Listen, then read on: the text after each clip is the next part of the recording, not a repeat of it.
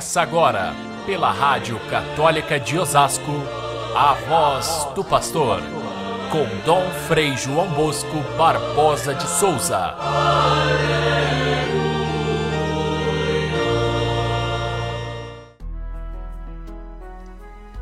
Está aqui um menino com cinco pães de cevada e dois peixes.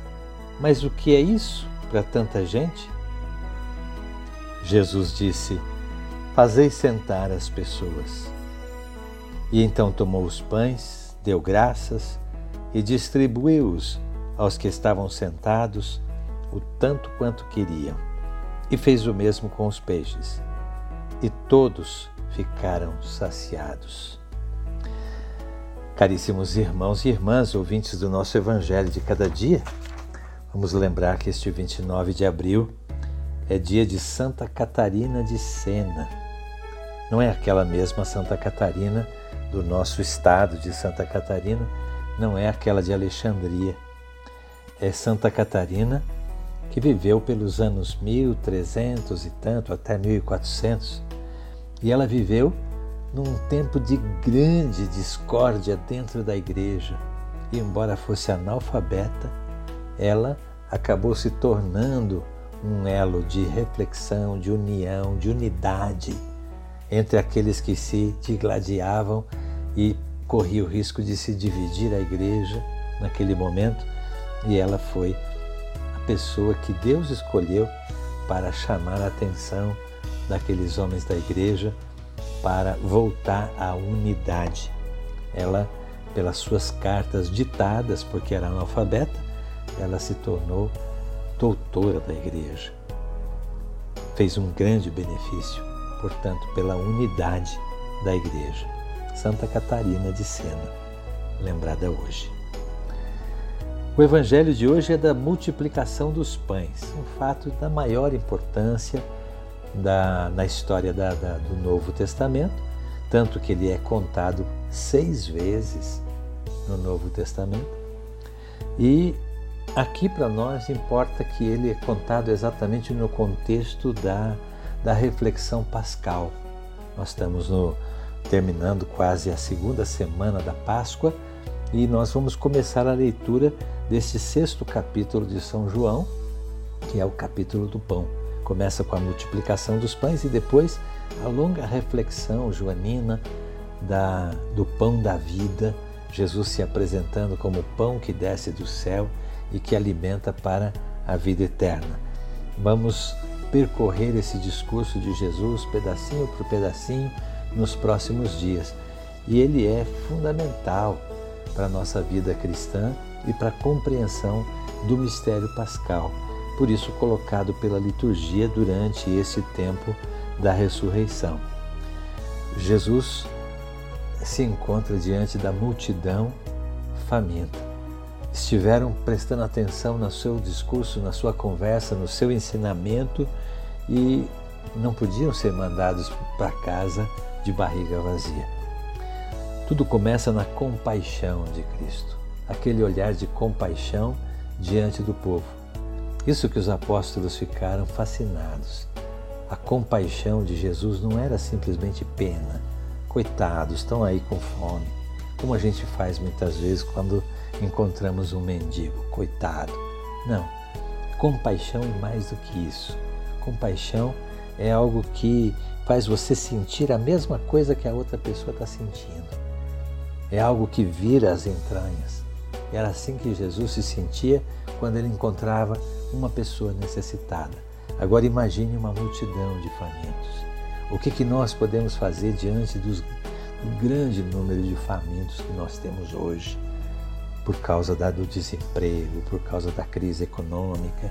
São muitos que não têm comida para pôr na mesa todos os dias. Será que nós podemos olhar para Jesus e sentir a mesma compaixão que ele sentiu? Bom, quando os apóstolos disseram para ele: Nós não temos de onde tirar alimento para essa gente. Jesus lhes diz: Deem-lhe, deem vós mesmos a eles de comer. Quer dizer, vocês é que têm que alimentar essa gente. Mas de onde vamos tirar esse pão? Diz o, o apóstolo. Essa pergunta é muito importante de onde virá. Muitas vezes nós vemos que o texto de São João é feito de equívocos, de é, as pessoas parece que não entendem bem aquilo que Jesus falou e depois vem um ensinamento maior. Que nem o Nicodemos, que pensa que o novo nascimento é entrar na barriga da mãe. E Jesus diz: não, é algo maior, é mais profundo. A samaritana diz: Você não tem nem um balde para tirar a água, como é que vai me dar água viva? E Jesus diz: Não, a água viva é outra coisa muito maior. Também quando ele está na sua paixão, quando ah, o, o, o, sacerdote diz: é melhor que um só morra pelo povo do que morrer o povo inteiro. Aí está presente a verdade muito maior do que aquela que o sacerdote disse. Ele realmente morre pelo povo. Ou então, quando Pilatos diz: Esse é o rei dos judeus, as pessoas reclamam, ele diz: Ó, oh, já escrevi, mas é de fato o rei dos judeus num outro sentido. As palavras de João levam, através desses equívocos, a gente entender que existe algo mais do que o simples fato, que é aquilo que traz Jesus. Essa pergunta também parte de um equívoco. De onde vem a, o pão para toda essa gente?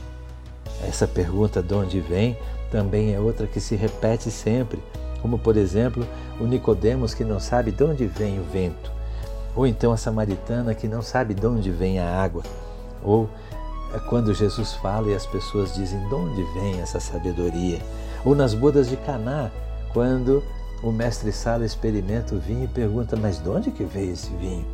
Todas essas perguntas a resposta é a mesma: vem de Deus.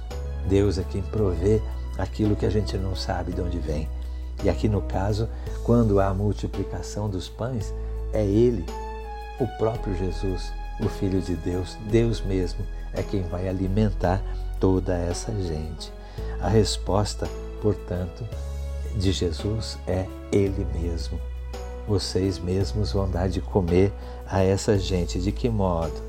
No gesto do pão, Jesus, portanto, mostra.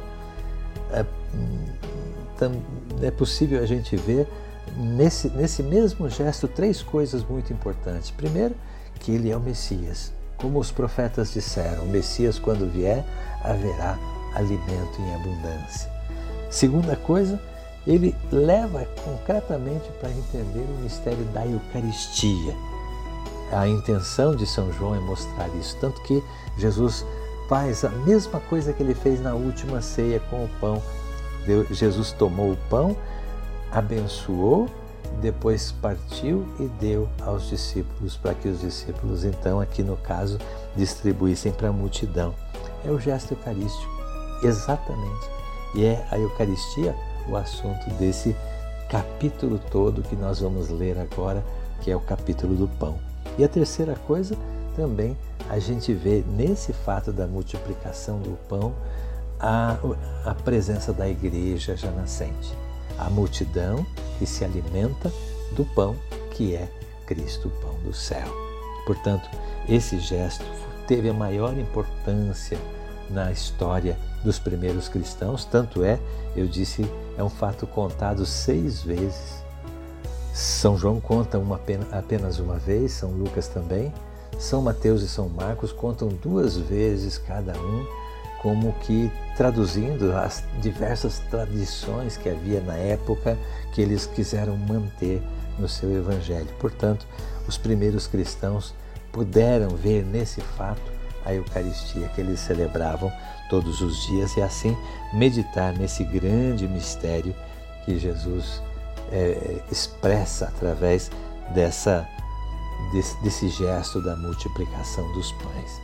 Pão é comunhão, pão é unidade, pão é igreja reunida.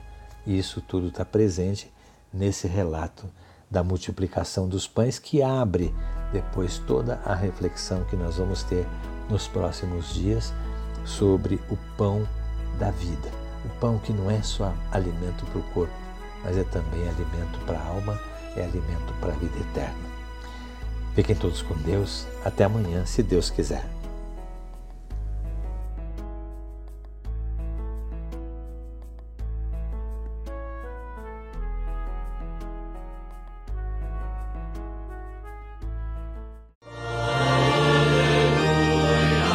Você ouviu pela Rádio Católica de Osasco a voz do pastor com Dom Frei João Bosco Barbosa de Souza.